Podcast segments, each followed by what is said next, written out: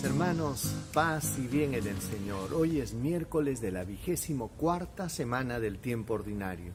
Escuchemos la palabra de Dios. En el nombre del Padre, del Hijo y del Espíritu Santo. Amén. Del Evangelio según San Lucas, capítulo 7, versículo del 31 al 35. En aquel tiempo Jesús dijo, ¿A quién pues se parecen los hombres de esta generación? ¿A quién los compararemos? Se parecen a unos niños sentados en la plaza que gritan a otros. Hemos tocado la flauta y no han bailado. Cantamos lamentaciones y no han llorado. Porque vino Juan Bautista que ni comía ni bebía y dijeron tiene un demonio. Viene el Hijo del Hombre que come y bebe y dicen, Ahí tienen a un comilón y a un borracho, amigo de publicanos y pecadores. Pero la sabiduría ha sido reconocida por todos sus hijos. Palabra del Señor. Gloria a ti, Señor Jesús. Hermanos, eh, Jesús quiere de alguna manera describir cómo era la generación pues en la que estaba, le tocó venir, lo que tocó vivir a él. Y él decía, ¿quién podremos comparar? ¿Cómo podremos comparar esta generación? Una generación que no supo reconocer el tiempo en que Dios lo visitaba, sino que por el contrario siempre se inventaba excusas y pretextos. Y Jesús pone la comparación, ¿no? ¿A quién podemos compararlo?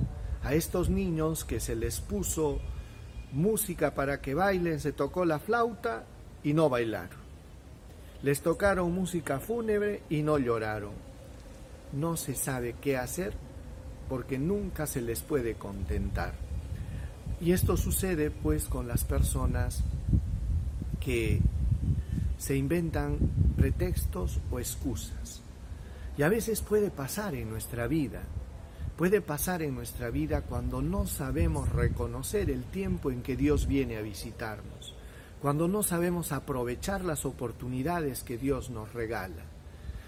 Y fíjense hermanos, que hoy la palabra de Dios nos viene a cuestionar, porque Jesús dijo, vino Juan el Bautista, que ni comía ni, y ni bebía y decían que tenía un demonio. Viene el Hijo del Hombre, más cercano a los hombres, que come y bebe y participa y dicen que es un comilón y un borracho. Entonces, hermanos, ¿cuál es el pretexto que pones tú en tu vida? Cada uno pregúntense, para no dar el paso a la conversión, a la entrega a Dios. A veces estamos postergando muchas cosas durante tanto tiempo y hoy el Señor nos invita a que sepamos reconocer el tiempo de su visita. Dice el Salmo, si hoy escucháis su voz, no endurezcas el corazón como en Meribá, como el día de Masá en el desierto, cuando vuestros padres endurecieron el corazón y no supieron reconocer el paso de Dios. Por eso, hermanos, Dios te ama, Dios quiere lo mejor para ti, Dios te regala mil oportunidades, pero no las dejes pasar. No te inventes excusas, que el padrecito es un renegón, que, que, la iglesia por aquí, o que las monjas por allá, o que no sé qué mil excusas nos inventamos. Es importante que sepamos darle una respuesta al Señor, a un Dios que te ama y a un Dios que te llama y que te está invitando a una vida plena en el Espíritu. Dios los bendiga, hermanos.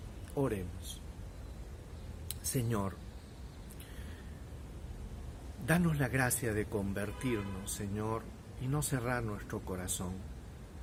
Ayúdanos a descubrir el momento en que tú nos visitas y a no quedarnos, Señor, atrapados en nuestras excusas, pretextos, sino que por el contrario, danos un corazón sencillo, sensible, que pueda reconocer tu voz.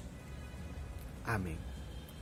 El Señor esté con ustedes y con tu espíritu, Dios Todopoderoso, los bendiga, los proteja, los guarde, les muestre su rostro, les conceda salud, paz, protección, bendición. En el nombre del Padre, del Hijo y del Espíritu Santo. Paz y bien hermanos, nos vemos el día de mañana. Cuídense mucho, paz y bien.